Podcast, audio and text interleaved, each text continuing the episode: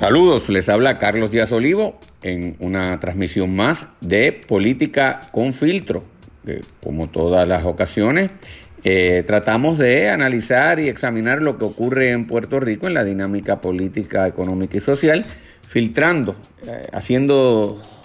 limpieza de aquellas cosas que no son las importantes para concentrar y examinar con mayor detalle y rigurosidad lo que sí lo es. En esta ocasión vamos a hablar del tema obligado, que es el COVID-19, el coronavirus, y básicamente lo que hemos aprendido y lo que nos falta por aprender con respecto al coronavirus.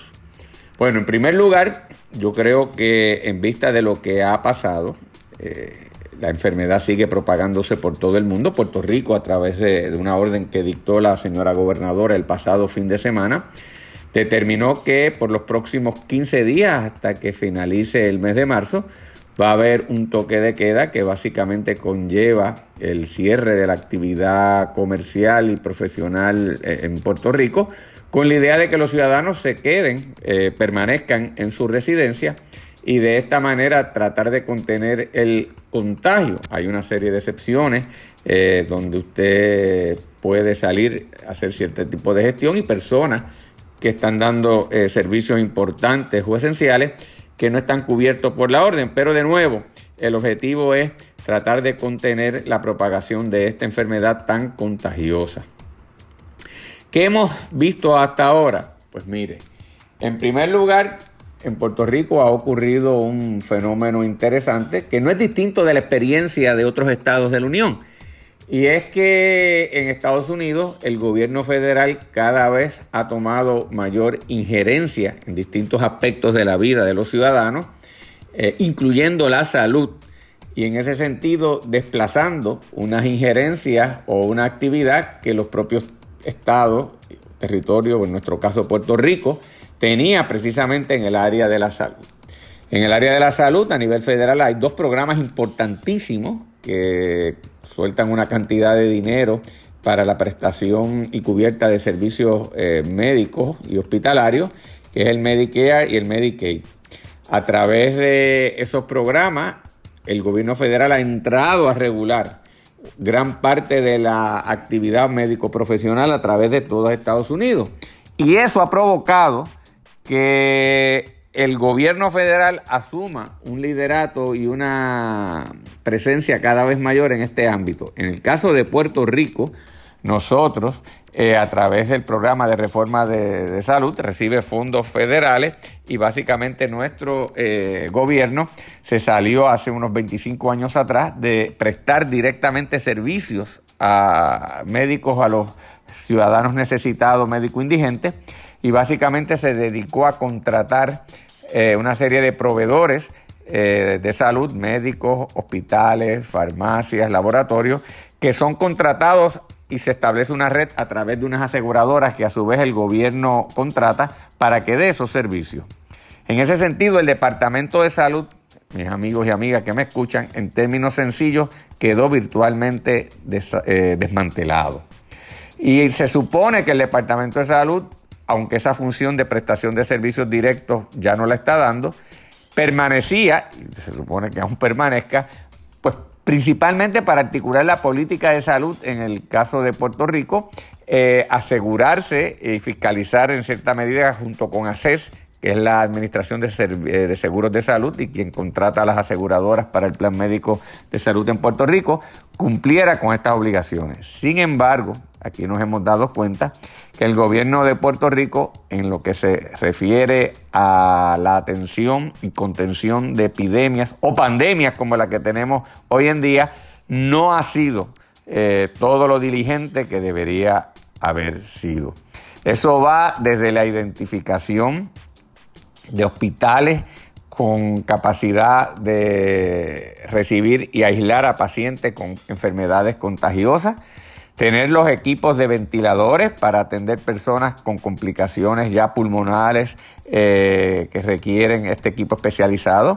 eh, el, equipo básico desde guantes, caretas, eh, uniformes y todo otro tipo de indumentaria de protección que tienen que utilizar médicos, enfermeros, eh, tecnólogos y todo el personal de apoyo en, un hospital que va a atender a un paciente, pues no hemos dado guantes, incluso nos hemos dado cuenta que ni siquiera eso nosotros hemos hecho las providencias. Más aún, las pruebas para detectar si usted tiene la enfermedad eh, también deja mucho que desear. En gran medida, y esta es la, tragedia, porque hemos descansado en el Centro de Control de Enfermedades de Atlanta y en el Departamento de Salud Federal y los programas que tiene de apoyo eh, también para los estados y territorios. Desafortunadamente, el Centro eh, para el Control de Enfermedades en Atlanta ha sido muy poco diligente en el manejo de esta crisis.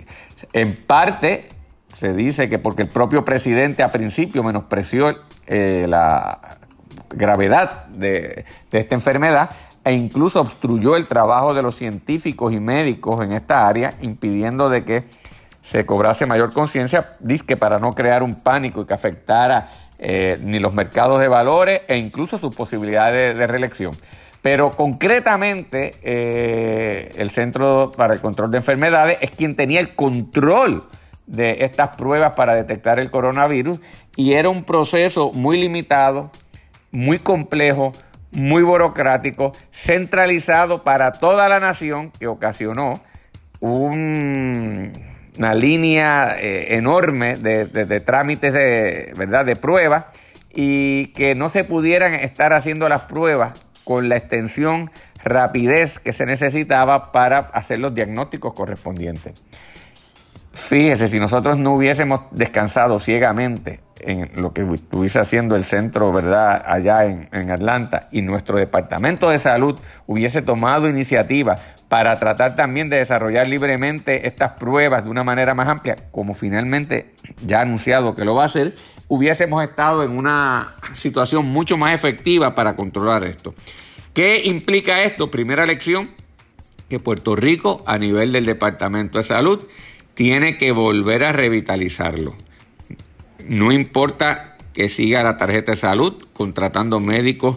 hospitales y servicios de proveedores de salud privados, pero el Departamento de Salud no puede abdicar a su función de ser el que determina la política pública, y que se asegure de que haya las instalaciones hospitalarias y el equipo para atender eh, complicaciones de salud como la que estamos viviendo y sobre todo de tener las pruebas y mantener también un sistema efectivo de estadísticas que nos permita a nosotros tener eh, completa eh, noción y entendimiento de lo que está pasando. En segundo lugar, tenemos también que darnos cuenta, y ya esto es a nivel individual, que enfrentamos una nueva realidad, que tenemos que cambiar nuestra manera de cómo hemos estado actuando, que nosotros en términos de salud no podemos eh, limitarnos a ser reactivos, hay que también ser preventivos, hay que darle un énfasis enorme a la prevención, eso es algo que se ha tratado de enfatizar incluso en los programas eh, bajo el plan de salud del gobierno de Puerto Rico, pero no hemos sido de todo efectivos. Esta situación de las pandemias, de las epidemias, es algo que no va a desaparecer, sino por el contrario, parece también ser parte de una nueva realidad. Eh, estos brotes son cíclicos cada vez con mayor frecuencia. Eh, los relacionados a complicaciones con los pulmones, eh, condiciones pulmonares, cada vez son más frecuentes y por consiguiente debemos integrar como parte de nuestra vida parte de las cosas que ya hemos comenzado a implantar eh, durante esta experiencia con el coronavirus. Concretamente, hay que guardar unas distancias sociales, la efusividad que antes nos caracterizaba hay que tenerla un tanto controlada, hay que mantener eh, y dar énfasis a la higiene en términos de mantenerse siempre las manos limpias y lavándolas continuamente, cambios de ropa continua y una vez se utilice, pues eh, mandar a lavarla eh, de inmediato, cosa de que si se expuso, se contaminó algún tipo de germen o de virus, pues pueda eh, tratar de erradicarse de inmediato. Y me parece que otro elemento es también saber que la dinámica económica necesariamente va a tener que, variar para disminuir las exposiciones. Tenemos que seguir haciendo uso de la tecnología poco a poco ya eh, eso ha ido eh, integrándose como parte de la actividad económica, pues el número de empresas que permite a los empleados trabajar desde su casa y comunicarse electrónicamente cada vez es mayor. Yo creo que eso se va a convertir en la regla general en la mayoría de las actividades económicas y sociales donde sea permitido. Eh, la robótica eh, va a tener que seguir desarrollándose, es decir, la utilización de robots para hacer muchas de las gestiones que modernamente eh, o históricamente ha estado haciendo los seres humanos, para de esa manera reducir la, exposición que históricamente los seres humanos hemos estado expuestos. Esto claramente lleva una alteración, como hemos dicho, a los patrones de conducta,